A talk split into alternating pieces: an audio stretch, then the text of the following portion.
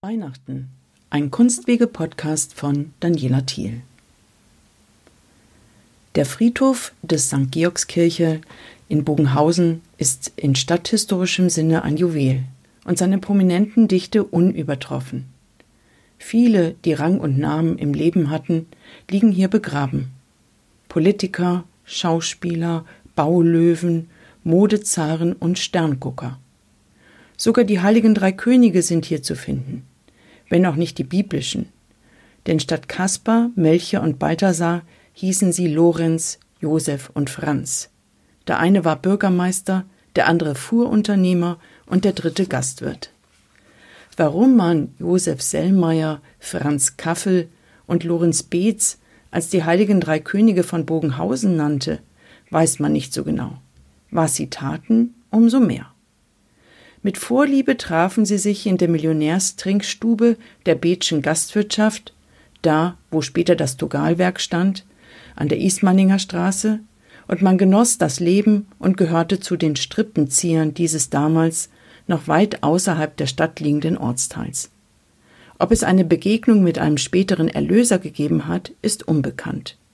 Doch bis heute finden sich ihre Gräber auf diesem prominenten Gottesacker gleich an der Kirchenwand. Ihnen gegenüber, fast bescheiden, aber immer liebevoll geschmückt, liegt ein anderer großer. Der Schriftsteller, Publizist, Drehbuchautor und Kabarettdichter Erich Kästner. 1899 in Dresden geboren und 1974 in München gestorben. Kästner war und ist nicht nur einer der bedeutendsten Schriftsteller, sondern auch ein begnadeter Kinderbuchautor. Der Kindheitssound von mehreren Generationen. Daneben schrieb er Theaterstücke. Und das erste längere Stück war ein modernes Weihnachtsmärchen in sieben Bildern mit dem Titel Klaus im Schrank oder das verkehrte Weihnachtsfest. Eine Komödie, die Erich Kästner 1927 vollendete. Erst 86 Jahre nach ihrer Entstehung, am 3.11.2013, erfuhr das Stück seine Erstaufführung am Staatsschauspiel Dresden. Schon in diesem frühen Stück kommt Kästners großes Thema zu Wort, die Erinnerung an die Kindheit und hier besonders die Erinnerung an Weihnachten. Auch in seinem 1957 erschienenen autobiografischen Buch Als ich ein kleiner Junge war, ein schmales Buch, das er ausdrücklich den Kindern widmete, gibt es ein Kapitel zum Thema Weihnachten. Und das möchte ich Ihnen gerne vorlesen. Der Kunstwege-Podcast geht deshalb ausnahmsweise einmal andere Wege. Denn Kindheit, hat Kästner einmal gesagt, Kindheit ist nicht nur aus prima Kuchenteig gebacken. Deshalb, als ich ein kleiner Junge war, elftes Kapitel, ein Kind hat Kummer. Es gibt viele gescheite Leute auf der Welt, und manchmal haben sie recht. Ob sie recht haben, wenn sie behaupten, Kinder sollten unbedingt Geschwister haben, nur weil sie sonst zu allein aufwüchsen, verzärtelt würden und fürs ganze Leben Eigenbrötler blieben, weiß ich nicht. Auch gescheite Leute sollten sich vor Verallgemeinerungen hüten. Zwei mal zwei ist immer und überall vier. In Jakarta, auf der Insel Rügen, sogar am Nordpol. Und es stimmte auch schon unter Kaiser Barbarossa. Doch bei manchen anderen Behauptungen liegen die Dinge anders. Der Mensch ist kein Rechenexempel. Was auf den kleinen Fritz zutrifft, muss bei dem kleinen Karl nicht stimmen. Ich blieb das einzige Kind meiner Eltern und war damit völlig einverstanden. Ich wurde nicht verzärtelt und fühlte mich nicht einsam. Ich besaß ja Freunde. Hätte ich einen Bruder mehr lieben können als Kieslings Gustav und eine Schwester herzlicher als meine Cousine Dora? Freunde kann man sich aussuchen, Geschwister nicht. Freunde wählt man aus freien Stücken, und wenn man spürt, dass man sich ineinander geirrt hat, kann man sich trennen. Solch ein Schnitt tut weh, denn dafür gibt es keine Narkose. Doch die Operation ist möglich und die Heilung der Wunde im Herzen auch. Mit Geschwistern ist das anders. Man kann sie sich nicht aussuchen. Sie werden ins Haus geliefert. Sie treffen per Nachname ein und man darf sie nicht zurückschicken. Geschwister sendet das Schicksal nicht auf Probe. Zu unserem Glück können aus Geschwistern Freunde werden. Häufig bleiben sie nur Geschwister. Manchmal werden sie zu Feinden. Das Leben und die Romane erzählen über das Thema schöne und rührende, aber auch traurige und schreckliche Geschichten. Ich habe manche gehört und gelesen, aber mitreden, das kann ich nicht, denn ich blieb, wie gesagt, das einzige Kind und war damit einverstanden. Nur einmal in jedem Jahr hätte ich sehnlich gewünscht, Geschwister zu besitzen. Am Heiligabend. Am ersten Feiertag hätten sie ja gut und gerne wieder fortfliegen können. Meinetwegen erst nach dem Gänsebraten mit den rohen Klößen, dem Rotkraut und dem Selleriesalat. Ich hätte sogar auf meine eigene Portion verzichtet und stattdessen Gänseklein gegessen. Wenn ich nur am 24. Dezember abends nicht allein gewesen wäre. Die Hälfte der Geschenke hätten sie haben können, und es waren wahrhaft herrliche Geschenke. Und warum wollte ich gerade an diesem Abend, am schönsten Abend eines Kinderjahres, nicht allein und nicht das einzige Kind sein? Ich hatte Angst. Ich fürchtete mich vor der Bescherung. Ich hatte Furcht davor und durfte sie nicht zeigen. Es ist kein Wunder, dass ihr das nicht gleich versteht. Ich habe mir lange überlegt, ob ich darüber sprechen solle oder nicht. Ich will darüber sprechen. Also muss ich es euch erklären. Meine Eltern waren aus Liebe zu mir aufeinander eifersüchtig. Sie suchten es zu verbergen und oft gelang es ihnen. Doch am schönsten Tag im Jahr gelang es ihnen nicht. Sie nahmen sich sonst, meinetwegen, so gut zusammen, wie sie konnten, doch am Heiligabend konnten sie es nicht sehr gut. Es ging über ihre Kraft. Ich wusste das alles und musste, uns dreien zuliebe, so tun, als wisse ich's nicht. Wochenlang, halbe Nächte hindurch, hatte mein Vater im Keller gesessen und zum Beispiel einen wundervollen Pferdestall gebaut. Er hatte geschnitzt und genagelt, geleimt und gemalt, Schriften gepinselt, winziges Zaumzeug zugeschnitten und genäht, die Pferde Mähnen mit Bändern durchflochten, die Raufen mit Heu gefüllt, und immer noch war ihm beim Blaken der Petroleumlampe etwas eingefallen. Noch ein Scharnier, noch ein Beschlag, noch ein Haken, noch ein Stallbesen, noch eine Haferkiste, bis er endlich zufrieden schmunzelte und wusste, das macht mir keiner nach. Ein andermal baute er einen Rollwagen mit Bierfässern, Klappleitern, Rädern mit Narben und Eisenbändern. Ein solides Fahrzeug mit Radachsen und auswechselbaren Deichseln, je nachdem, ob ich zwei Pferde oder nur eins einspannen wollte. Mit Lederkissen fürs Abladen der Fässer, mit Peitschen und Bremsen am Kutschbock. Und auch dieses Spielzeug war ein fehlerloses Meisterstück und Kunstwerk. Es waren Geschenke, bei deren Anblick sogar Prinzen die Hände überm Kopf zusammengeschlagen hätten. Aber Prinzen hätte mein Vater sie nicht geschenkt. Wochenlang, halbe Tage hindurch hatte meine Mutter die Stadt durchstreift und die Geschäfte durchwühlt. Sie kaufte jedes Jahr Geschenke, bis sich deren Versteck die Kommode krumm bog. Sie kaufte Rollschuhe, Ankersteinbaukästen, Buntstifte, Farbtuben, Malbücher, Hanteln und Keulen für den Turnverein, einen Faustball für den Hof, Schlittschuhe, musikalische Wunderkreisel, Wanderstiefel, einen Norwegerschlitten, ein Kästchen mit Präzisionszirkeln auf blauem Samt, einen Kaufmannsladen, einen Zauberkasten, Kaleidoskope, Zinnsoldaten, eine kleine Druckerei mit Setzbuchstaben und von Paul Schurig und den Empfehlungen des Sächsischen Lehrervereins angeleitet viele, viele gute Kinderbücher. von Taschentüchern, Strümpfen, Turnhosen, Rodelmützen, Wollhandschuhen, Sweatern, Matrosenblusen, Badehosen, Hemden und ähnlich nützlichen Dingen ganz zu schweigen. Es war ein Konkurrenzkampf aus Liebe zu mir. Und es war ein verbissener Kampf. Es war ein Drama mit drei Personen und der letzte Akt fand alljährlich am Heiligabend statt. Die Hauptrolle spielte ein kleiner Junge. Von seinem Talent aus dem Stegreif hing es ab, ob das Stück eine Komödie oder ein Trauerspiel wurde. Noch heute klopft mir, wenn ich daran denke, das Herz bis in den Hals. Ich saß in der Küche und wartete, dass man mich in die gute Stube riefe unter den schimmernden Christbaum zur Bescherung. Meine Geschenke hatte ich parat. Für den Papa ein Kistchen mit zehn oder gar 25 Zigarren. Für die Mama einen Schal, ein selbstgemaltes Aquarell oder als ich einmal nur 65 Pfennige besaß, in einem Karton aus kühnes Schnittwarengeschäft, hübsch verpackt die sieben Sachen. die sieben Sachen? Ein Röllchen weißer und ein Röllchen schwarzer Seide. Ein Heft Stecknadeln und ein Heft Nähnadeln. Eine Rolle weißen Zwirn, eine Rolle schwarzen Zwirn und ein Dutzend mittelgroßer schwarzer Druckknöpfe. Siebenerlei Sachen für 65 Pfennige. Das war, fand ich, eine Rekordleistung. Und ich wäre stolz darauf gewesen, wenn ich mich nicht so gefürchtet hätte.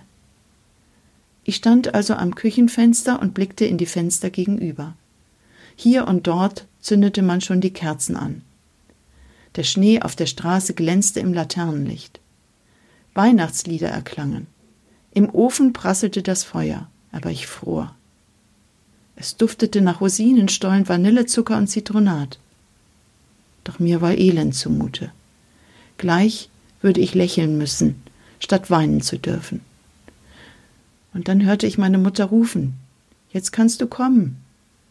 Ich ergriff die hübsch eingewickelten Geschenke für die beiden und trat in den Flur. Die Zimmertür stand offen. Der Christbaum strahlte. Vater und Mutter hatten sich links und rechts vom Tisch postiert. Jeder neben seine Gaben, als sei das Zimmer samt dem Fest halbiert. Oh, sagte ich, wie schön, und meinte beide Hälften. Ich hielt mich noch in der Nähe der Tür, so dass mein Versuch, glücklich zu lächeln, unmissverständlich beiden galt. Der Papa mit der erloschenen Zigarre im Mund beschmunzelte den firnesblanken Pferdestall. Die Mama blickte triumphierend auf das Gabengebirge zu ihrer Rechten. Wir lächelten zu dritt und überlächelten unsere dreifache Unruhe doch ich konnte nicht an der Tür stehen bleiben. Zögernd ging ich auf den herrlichen Tisch zu, auf den halbierten Tisch, und mit jedem Schritt wuchsen meine Verantwortung, meine Angst und der Wille, die nächste Viertelstunde zu retten. Ach, wenn ich alleine gewesen wäre, allein mit den Geschenken und dem himmlischen Gefühl, doppelt und aus zweifacher Liebe beschenkt zu werden. Wie selig wäre ich gewesen und was für ein glückliches Kind. Doch ich musste meine Rolle spielen, damit das Weihnachtsstück gut ausgehe. Ich war ein Diplomat, erwachsener als meine Eltern und hatte dafür Sorge zu tragen, dass unsere feierliche Dreierkonferenz unterm Christbaum ohne Missklang verlief. Ich war, schon mit fünf und sechs Jahren und später erst recht, der Zeremonienmeister des Heiligen Abends und entledigte mich der schweren Aufgabe mit großem Geschick und mit zitterndem Herzen. Ich stand am Tisch und freute mich im Pendelverkehr. Ich freute mich rechts, ich freute mich rechts, zur Freude meiner Mutter. Ich freute mich an der linken Tischhälfte über den Pferdestall im Allgemeinen. Dann freute ich mich wieder rechts, diesmal über den Rodelschlitten, und dann wieder links, besonders über das Lederzeug, und noch einmal rechts, und noch einmal links, und nirgends zu lange, und nirgends zu flüchtig. Ich freute mich ehrlich und musste meine Freude zerlegen und zerlügen. Ich gab beiden je einen Kuss auf die Backe. Meiner Mutter zuerst. Ich verteilte meine Geschenke und begann mit den Zigarren. So konnte ich, während der Papa das Kistchen mit seinem Taschenmesser öffnete und die Zigarren beschnupperte, bei ihr ein wenig länger stehen bleiben als bei ihm. Sie bewunderte ihr Geschenk, und ich drückte sie heimlich an mich, so heimlich, als sei es eine Sünde. Hatte er es trotzdem bemerkt? Macht es ihn traurig?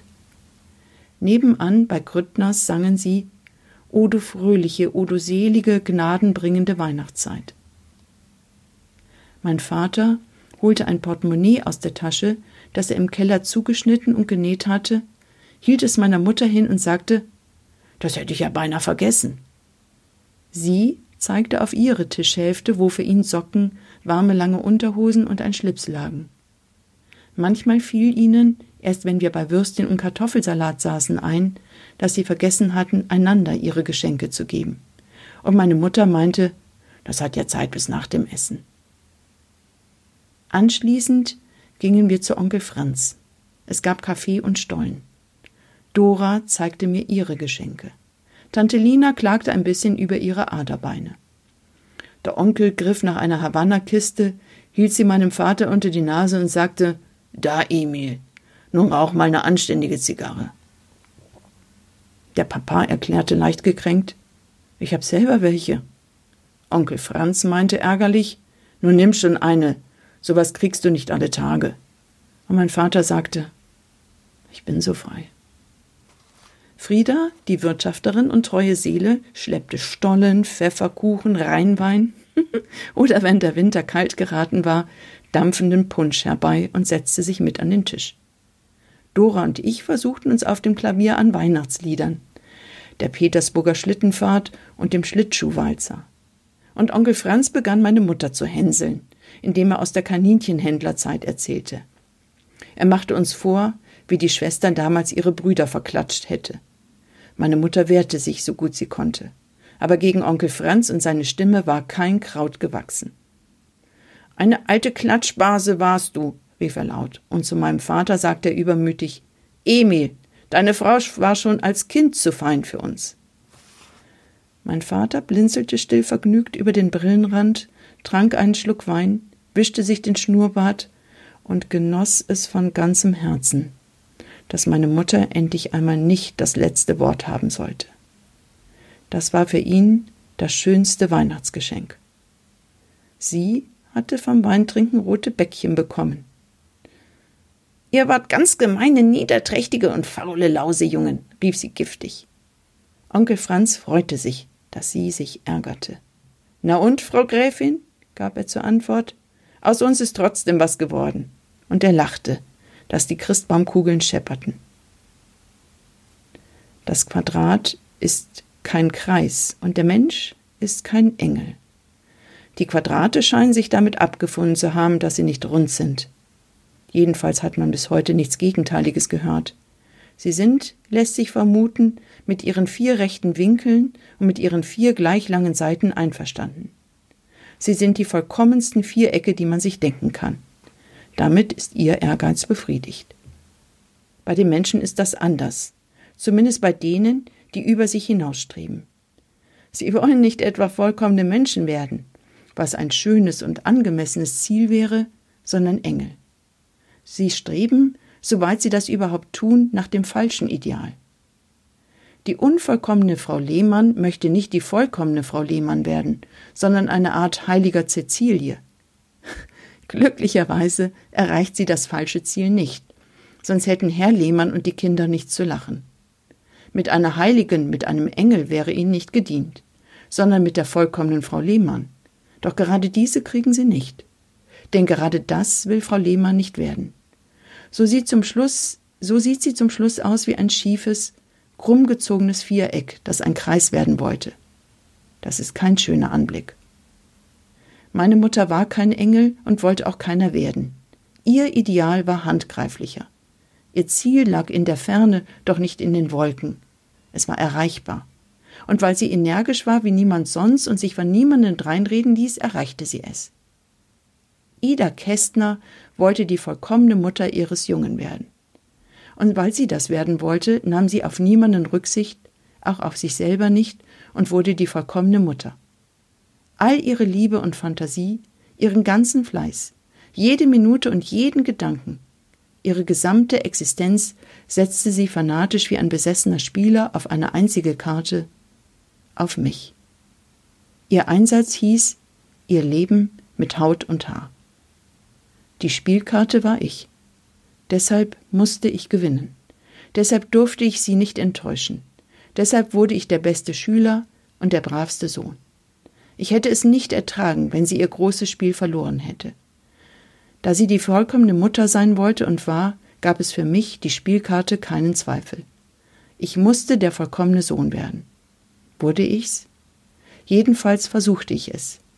Ich hatte ihre Talente geerbt, ihre Tatkraft, ihren Ehrgeiz und ihre Intelligenz. Damit war schon etwas anzufangen. Und wenn ich, ihr Kapital und Spieleinsatz, wirklich einmal müde wurde, nur und immer zu gewinnen, half mir als letzte Reserve eines weiter. Ich hatte die vollkommene Mutter ja lieb. Ich hatte sie sehr lieb. Erreichbare Ziele sind besonders deshalb und deshalb besonders anstrengend, weil wir sie erreichen möchten. Sie fordern uns heraus und wir machen uns, ohne nach links oder rechts zu blicken, auf den Weg. Meine Mutter blickte weder nach links noch nach rechts. Sie liebte mich und niemanden sonst. Sie war gut zu mir, und darin erschöpfte sich ihre Güte. Sie schenkte mir ihren Frohsinn, und für andere blieb nichts übrig. Sie dachte nur an mich. Weitere Gedanken hatte sie keinen. Ihr Leben galt mit jedem Atemzug mir, nur mir. Darum erschien sie allen anderen kalt, streng, hochmütig, selbstherrlich, unduldsam und egoistisch. Sie gab mir alles, was sie war und was sie hatte, und stand vor allem anderen mit leeren, leeren Händen da, stolz und aufrecht und doch eine arme Seele. Das erfüllte sie mit Trauer, das machte sie unglücklich, das trieb sie manchmal zur Verzweiflung. Ich sage das nicht oben hin und nicht als Redensart. Ich weiß, was ich sage. Ich war ja dabei, wenn sich ihre Augen verdunkelten. Damals, als ich ein kleiner Junge war. Ich fand sie ja, die hastig bekritzelten Zettel, wenn ich aus der Schule kam. Auf dem Küchentisch lagen sie. Ich kann nicht mehr, stand darauf. Sucht mich nicht, stand darauf. Leb wohl, mein lieber Junge, stand darauf. Und die Wohnung war leer und tot. Dann jagte ich, von wilder Angst gehetzt und gepeitscht, laut weinend und fast blind vor Tränen durch die Straßen, elbwärts und den steinernen Brücken entgegen. Die Schläfen hämmerten, der Kopf dröhnte, das Herz raste. Ich lief in Passanten hinein, sie schimpften und ich jagte weiter. Ich taumelte vor Atemlosigkeit, schwitzte und fror, fiel hin, rappelte mich hoch, merkte nicht, dass ich blutete und jagte weiter. Wo konnte sie sein? Würde ich sie finden? Hatte sie sich etwas angetan? War sie gerettet worden? War es noch Zeit oder war es zu spät? Mutti, Mutti, Mutti, stammelte ich in einem fort und rannte um ihr Leben. Mutti, Mutti, Mutti. Mir fiel nichts weiter ein. Es war bei diesem Wettlauf mit dem Tod mein einziges endloses Gebet. Ich fand sie fast jedes Mal und fast jedes Mal auf einer der Brücken. Dort stand sie bewegungslos, blickte auf den Strom hinunter und sah aus wie eine Wachsfigur. Mutti, Mutti, Mutti. Nun schrie ich es laut und immer lauter. Mit letzter Kraft schleppte ich mich zu ihr hin. Ich packte sie, zerrte an ihr, umarmte sie, schrie und weinte und schüttelte sie, als sei sie eine große bleiche Puppe. Und dann erwachte sie wie aus einem Schlaf mit offenen Augen. Jetzt erst erkannte sie mich. Jetzt erst merkte sie, wo wir waren. Jetzt erst erschrak sie. Jetzt erst konnte sie weinen und mich fest an sich drücken und mühsam und heiser sagen Komm, mein Junge, bring mich nach Hause. Und nach den ersten zaghaften Schritten flüsterte sie Es ist schon wieder gut. Manchmal fand ich sie nicht. Dann irrte ich ratlos von einer Brücke zur anderen, lief heim, um nachzusehen, ob sie inzwischen zurückgekommen sei, rannte wieder zum Fluss, die Brückentreppen hinunter, das Neustädter Ufer entlang, schluchzte und bebte vor Angst, ich könnte Boote entdecken, von denen aus man mit langen Stangen nach jemandem fischte, der von der Brücke gesprungen war. Dann schleppte ich mich wieder nach Hause und warf mich, von Hoffnung und Verzweiflung geschüttelt, über ihr Bett. Halb ohnmächtig vor Erschöpfung schlief ich ein. Und wenn ich erwachte, saß sie neben mir und drückte mich fest an sich. Bist du gewesen? fragte ich glücklich und ratlos. Sie wusste nicht. Sie wusste es nicht. Sie schüttelte über sich selber den Kopf. Dann versuchte sie zu lächeln und flüsterte auch diesmal Es ist schon wieder gut. Eines Nachmittags ging ich, statt zu spielen, heimlich zu Sanitätsrat Zimmermann in die Sprechstunde und schüttete ihm mein Herz aus. Er drehte sein Knebelbart zwischen den nikotinbraunen Fingern, betrachtete mich freundlich und sagte Deine Mutter arbeitet zu viel. Ihre Nerven sind nicht gesund. Es sind Krisen. Schwer und kurz wie Gewitter im Sommer. Sie müssen sein, damit sich die Natur wieder einrenkt. Hinterher ist die Luft doppelt frisch und rein. Ich sah ihn zweifelnd an. Auch die Menschen, meinte er, gehören zur Natur. Aber nicht alle Menschen wollen von Brücken springen, wandte ich ein. Nein, sagte er, glücklicherweise nicht.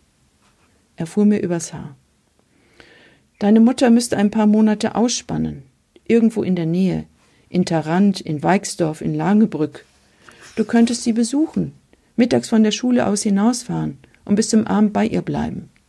Schularbeiten kann man auch in Weixdorf machen. Sie wird es nicht tun, erwiderte ich, wegen der Kundschaft. Ein paar Monate, das ist zu lang. Weniger wäre zu wenig, gab er zur Antwort, aber du hast recht. Sie wird es nicht tun. Ich sagte schuldbewusst, sie wird es meinetwegen nicht tun, sie plagt sich meinetwegen ab. Meinetwegen braucht sie das Geld. Während er mich zur Tür brachte, klopfte er mir auf die Schulter. Mach dir keine Vorwürfe. Wenn sie dich nicht hätte, wäre es viel schlimmer. Sie erzählen ihr nicht, dass ich hier war? Na, erlaube mal, natürlich nicht.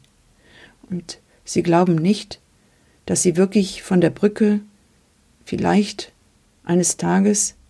Nein, sagt er, das glaube ich nicht. Auch wenn sie alles um sich her vergisst, wird ihr Herz an dich denken. Er lächelte. Du bist ihr Schutzengel. An diese letzten Sätze dachte ich oft im Leben.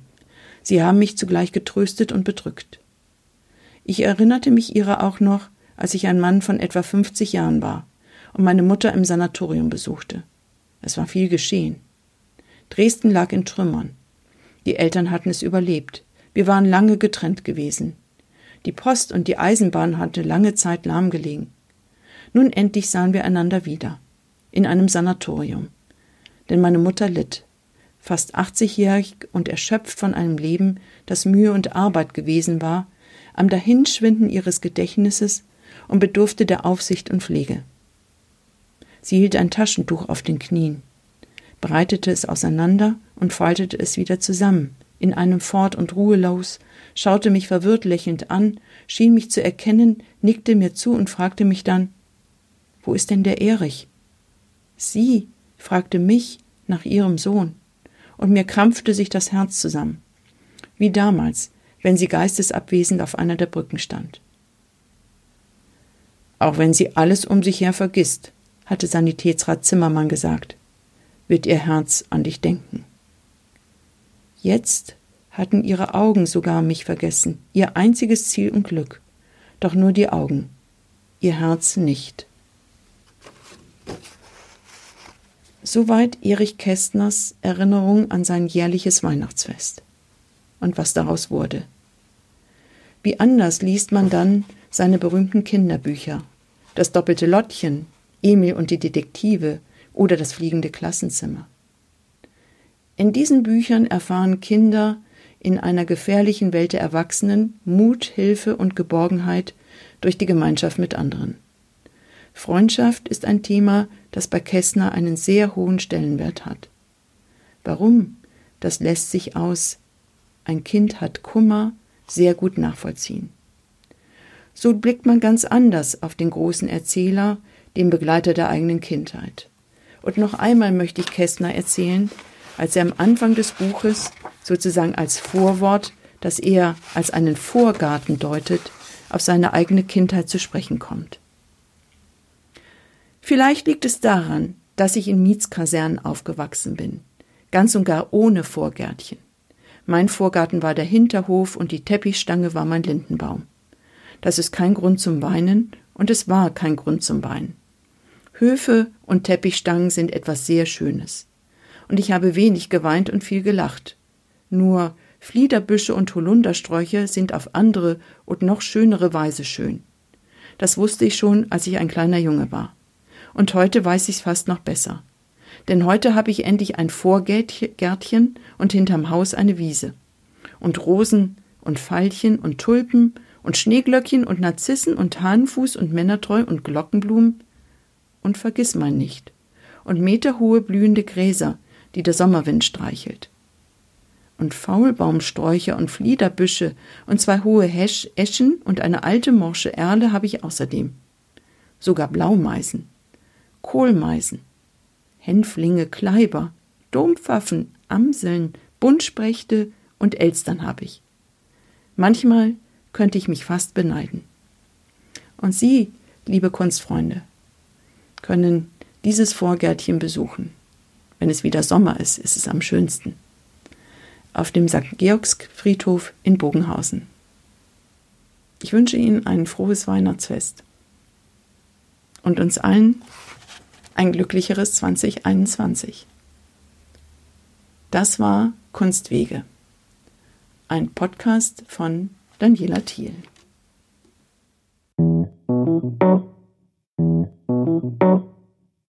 Musik